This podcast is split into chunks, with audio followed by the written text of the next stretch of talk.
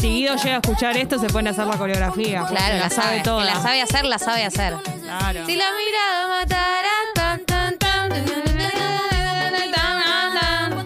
Hola, Esto Ello. es Miénteme de Tini. Claro. Y la columna es la de Ian Moldavsky. Buen día. ¿Cómo? ¿Te ¿Qué? ¿Qué tico? ¿Qué tico? Efectivamente, efectivamente era Miénteme, Ahí me está. parecía un gran tema para la columna de hoy. ¿Estás pachucho? Estoy medio mal de la voz. ¿Esto qué fue? ¿Le- ¿Fue el estreno? ¿Los nervios del estreno? Igual yo no quiero ser tu contacto estrecho, ¿eh? Sí, es un, es un mal momento porque hoy hay teatro, así que tal vez tenga que ir a, a meterme algo en la nariz. Eh, pero no, yo, mi teoría es eh, el, el doble cambio de clima. Ah, puede ser. Eyal es muy alérgico desde tiempos inmemoriales. Entonces es eso. Eh, ¿Puedo contar todas las cosas que te dan alergia? Por A ver. favor. Los gatos, No. ¿Las frutillas? No. eh, el cambio de temperatura muy fuerte, tipo hace calor y se tira una pelota fría, se brota. Terrible. Eh, un montón de situaciones de la vida sensible. cotidiana. Soy, soy una persona muy alérgica eh, y estoy deseando, porque es un mal año para cualquier cosa que salga de la normalidad. Entonces estoy apostando a que haya sido que ayer hizo eh, 35 mil grados y al- a los 5 minutos llovía y hacen 14 ahora, entonces algo de todo eso. La otra es, bueno, eh, me ha llegado el momento, pero no creo, estoy, No. de- de- no veo por qué. Pero no sí, qué. sopate, Eyal, porque la negación no lleva a ningún lado. Mirame No, mí. bueno, pero- Yo arranqué con un resfrío, lo negué eh, un día, mediodía.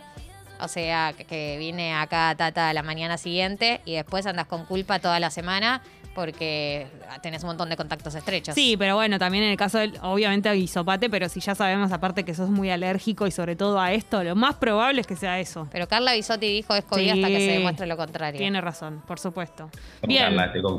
Bueno, entonces Eh, estamos bueno. escuchando este temazo, a pesar de que la letra es rara, pero es un temazo, vamos a decir la verdad. Eh, Sí, vamos a acotarlo al, al principio y no a eh, si te conozco más sin la ropita, que eh, cuando la escuchaba, eh, ni bien arrancó eso, eso dije, solo por esto ya la sacaría porque no, no me sirve más. Pero el principio, ¿no? Ese miénteme, haz lo que tú quieras conmigo, ese momento que es como esta necesidad que tenemos de contar cosas, de mostrarlas de una manera, de, de- e incluso, y que tiene mucho que ver con las redes, ¿no? E incluso mentir a veces, ¿no? Hacer algo que no tiene que ver ni con lo que nos gusta, con lo que estamos haciendo. Subimos una foto de una fiesta eh, como si estuviéramos increíbles y estamos a un costado en la columna.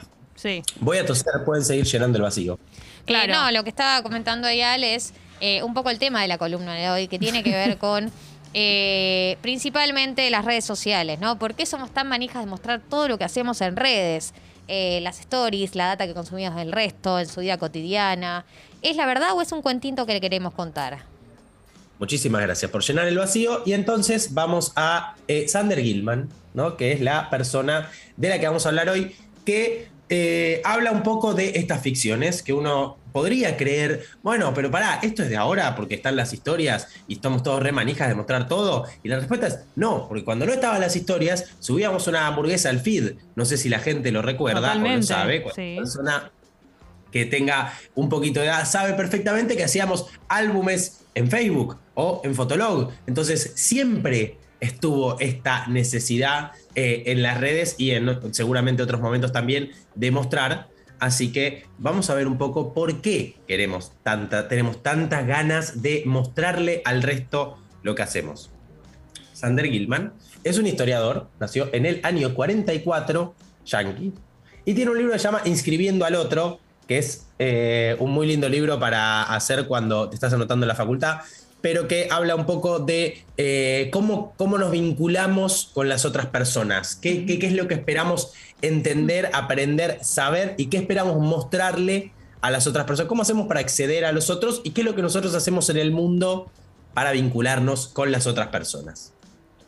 Y el tipo arranca el libro en Sí. su introducción diciendo, yo no entiendo o hay que empezar a ver por qué la gente, no importa si son rico, pobre, blanco, negro, hombre, mujer, lo que quieran, estén en Palermo, en Zabaleta, lo que digan, le dedican tanto tiempo y energía de su vida a tratar de definirse y a tratar de decir quiénes son. ¿Puedo decir lo primero que pienso sobre esto? Siempre, Jessy. Yo creo que eh, hay algo que es orgánico y natural en mostrarnos, porque un poco ahora eh, la vida online es, es como que Es ocupa parte el, de la vida. ocupa el mismo lugar que la vida offline. Lo que antes por ahí hacíamos, eh, cuando nos vinculábamos con alguien o, o nos conocíamos con alguien en, la, en, no sé, en un bar o en un lugar, ahora lo hacemos en las redes. La manera que tengo de que la gente me vea y, y presentarme y mostrarme, a ver como quién soy y vincularme con otras personas, no solamente sexo afectivamente, sino en general, es así. Entonces, y lo vemos también en, en alguien que no muestra nada en redes. Las personas que no muestran nada en redes no tengo manera, si no la conozco de otro lado, no tengo manera de saber quiénes son, eh, a no ser que tengan un trabajo que sea público y que yo pueda, pero si no, se me ocurre que es eso también. Claro. Bueno, él, él lo que va a decir es, o sea, vos transitas la vida y en ese tránsito te van pasando cosas, te volvés adolescente, sos hermano, novio, novia, estudiante, tenés un trabajo, cualquier cosa que te va pasando, Mm. te va exigiendo que te definas con eso. Sí. O sea, como que las cosas que pasan Sos te eso. van. obli- Exacto. Sos lo que te pasa. Te van haciendo creer que sos eso y aparece todo un vocabulario con eso también y uno va moldeándose. ¿Cuál es el asunto de todo esto?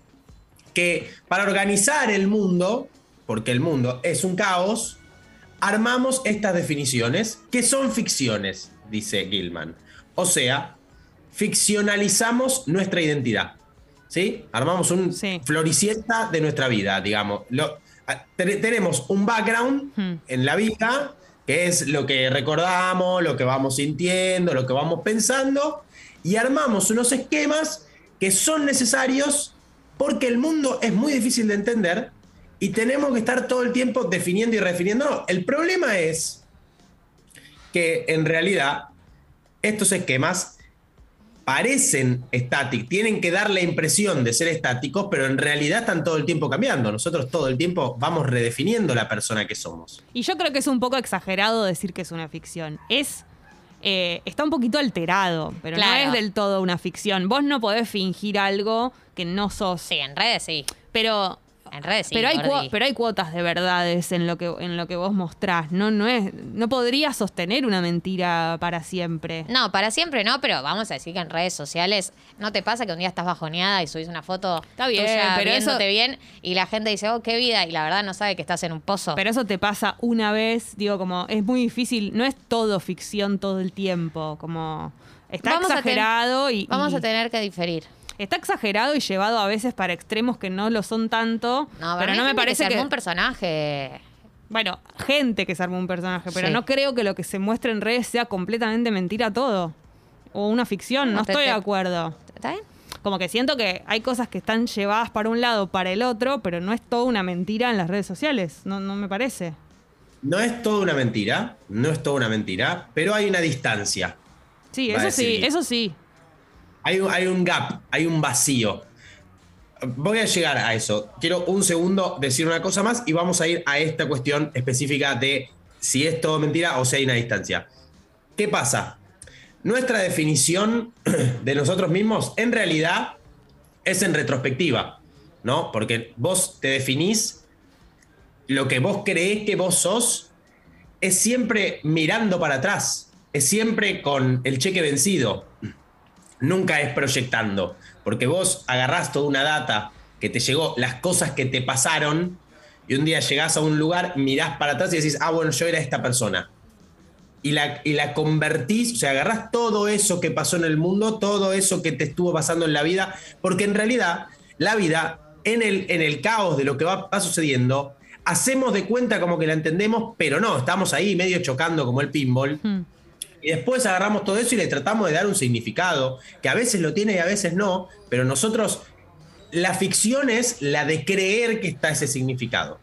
Esta es la ficción. Y, la identidad que nosotros armamos, ¿por qué es una ficción? No quiere decir que sea 100% mentira. Quiere decir que creemos que estamos armando algo que es estático, pero que en realidad está todo el tiempo cambiando y que en realidad es nosotros tratando de darle sentido a cosas que pasaron que tal vez no lo tuvieron así. Es como el wok, para mí. Viste que el wok es, eh, en realidad, si uno, eh, digamos, como se dice eh, la palabra, deconstruye el wok, Mm. es la heladera de la soledad, digamos, arroz y tres vegetales que te quedaron, Sí. los tiraste a coso, y ahora de pronto están todos los restaurantes gourmet y todos tienen wok rechetos, pero la, la realidad del wok es cuando no te queda nada. Bueno, esto es algo así, digamos, la ficción tiene que ver con la creación de un sentido que parece estático, pero que en realidad está todo el tiempo cambiando, Pero eso vos es- estás todo el tiempo cambiando. Pero eso es todo en la vida así. Lo que elijo decir o no decir es lo que yo creo que es relevante o no relevante y de acuerdo a eso los demás ven, ven lo que ven y me conocen a través de lo que yo elijo mostrar. Exacto. Es lo mismo- lo mismo que-. Lo mismo que, perdón, en, en una situación privada elegís contarle a una persona o no, digamos, también. Yo, yo lo que no quiero decir no lo digo y de alguna manera vos crees que me conoces de una manera y yo estoy de algún modo también digitando eso. Siempre eh, se supone que a medida que más te conozca y más capas vaya eh, sacando, más difícil va a ser que esa distancia se mantenga, digamos, entre lo que vos estás contando y lo que sos. Pero, digamos, en una primera instancia, porque, porque el punto es que estas ficciones las queremos contar al mundo. No son ficciones para nosotros únicamente. Son ficciones que van para afuera, son ficciones que nosotros le decimos a los demás, esto es lo que soy yo. Entonces, estas abstracciones, ¿no? Que armamos, estas ficciones de quiénes somos, muchas veces, dice Gilman, y acá vamos a lo que habían dicho, están opuestas a nuestra personalidad, pero idénticas a nuestro deseo. Sí.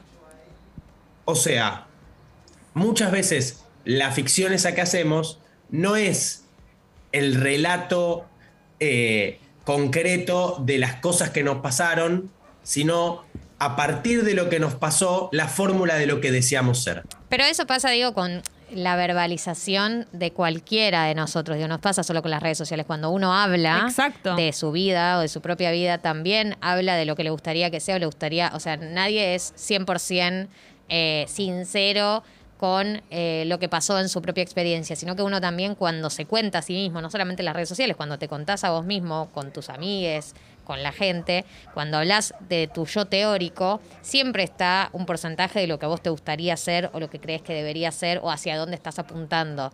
Eh, creo que eso es una operación que hacemos todos porque... mm, digamos, es como nuestro norte, o sea, hacia dónde nos gustaría dirigirnos. Yo creo que las redes sociales sucede de una manera como un poco más burda porque podés eh, mostrar algo que no sos, podés fingir un estado anímico que no hay, digo, como que te permite, hay una impunidad, hay una distancia con, con la realidad que te permite como que la brecha sea más grande, pero no creo que haya algo negativo en que cuando uno se cuente a uno mismo se cuente con, un, con su norte o con la idea de lo que le gustaría ser, digamos. A veces pasa lo contrario.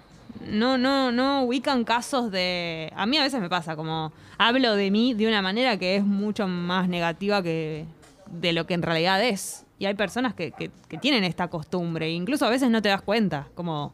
O te vendés de una manera, vender entre comillas, ¿no? O hablas de vos de una manera peor de la que en realidad es, o con una suerte peor de la que tenés, como, no sé, es un personaje también. Hay, en la, puede ser la ficción para los dos lados. No, eh, en el libro él, lo, él lo- lo asocia bastante con el deseo, con eh, lo que creemos y también con lo que creemos haber sido, porque no es solamente lo que nuestro deseo está armando, sino que es una, es una mezcla entre lo que deseamos y lo que nosotros pensamos que fuimos, Sí. que también es, otro, es otra ficción. No, No, y también- Porque- sí, Ta- obvio. Uno- también- uno, se, se, hay- Sí. se arma relatos y explicaciones para las cosas que hizo, digo, como y las cosas que fue y todo, todo tiene una explicación. También para uno poder vivir en paz con las cosas que hizo, ¿no? Y también pienso, con respecto a esto que decís del deseo, que también forma parte de lo mismo, eh, tirar, tirar para abajo las cosas que te pasan o tirarte a vos para abajo, pues tiene que ver con el deseo de lo que querés que suceda, y es como que sea revertido eso, o que alguien te diga, no, che, no es para tanto. Todo tiene que ver, el, el fin de todo es lo que deseamos positivamente, aunque nuestro rol sea tirarnos a menos, lo que buscamos siempre es lo mismo. Se tenía que decir y se dijo. Se tenía que decir y se dijo. Pero bueno, digamos, eh, y él, por último, en, en- en la introducción del libro, si alguien lo va a ir buscar, que está muy bueno y es reaccesible de leer también, eh, dice este, este, este gap, este vacío, esta brecha que hay entre cuando conoces a alguien y salís de lo que de ese relato que estuvo contando, ¿no? Digamos, ese momento, cualquiera que conoció a una persona por redes y después salió, sabe que desde, el momento que la ves, lo ves, ya algo en el cerebro se acomoda distinto, porque por redes nunca alcanza ni hablar en, los diálogos, a veces también, digamos, gente que charlando por redes es muy mega copada y después será recallado, callada, viceversa, lo que sea, digamos. Hay siempre una brecha entre lo que pasa en las redes y lo que pasa cuando salís de la máscara de la persona. Y en, fin, digamos, para darle un cierre, 9.56, y que ustedes puedan. Qué, qué profesional que es. ¿eh? No, la verdad que sí, comprometido con el tiempo. Eh, es que, digamos, el punto es lidiar con eh, el, deseo que tenemos de, de, encontrar cosas estáticas en un mundo que es demasiado fluido y demasiado sucediendo y con demasiadas cosas que pasan a las que es difícil encontrarles un sentido mientras pasan. Y por otro lado, digamos, eh, bancarnos o saber que está bien armar estos cuentos que armamos y que le queremos contar a los demás eh, como formas de... O sea, que la evolución física y de nuestra personalidad habla, creer, crear estas ficciones habla bien de nuestro deseo de adaptarnos al mundo, sabiendo que estas ficciones van a seguir cambiando con nosotros. Eyal, ¿puedes repetir el nombre del libro? Inscribiendo al otro, Inscribing the Other, eh, de Sander Gilman, eh, es el libro. Bien, eh, gracias por toda la reflexión sobre el deseo, las redes, la brecha, lo que queremos, lo que mostramos. Sí. gracias a Tini por musicalizar esta columna y a Eyal por pasar por Tata. Fue excelente, Ello, gracias. Que tengan un hermoso jueves, mejor día de la semana. Igualmente. Anda que tú quieras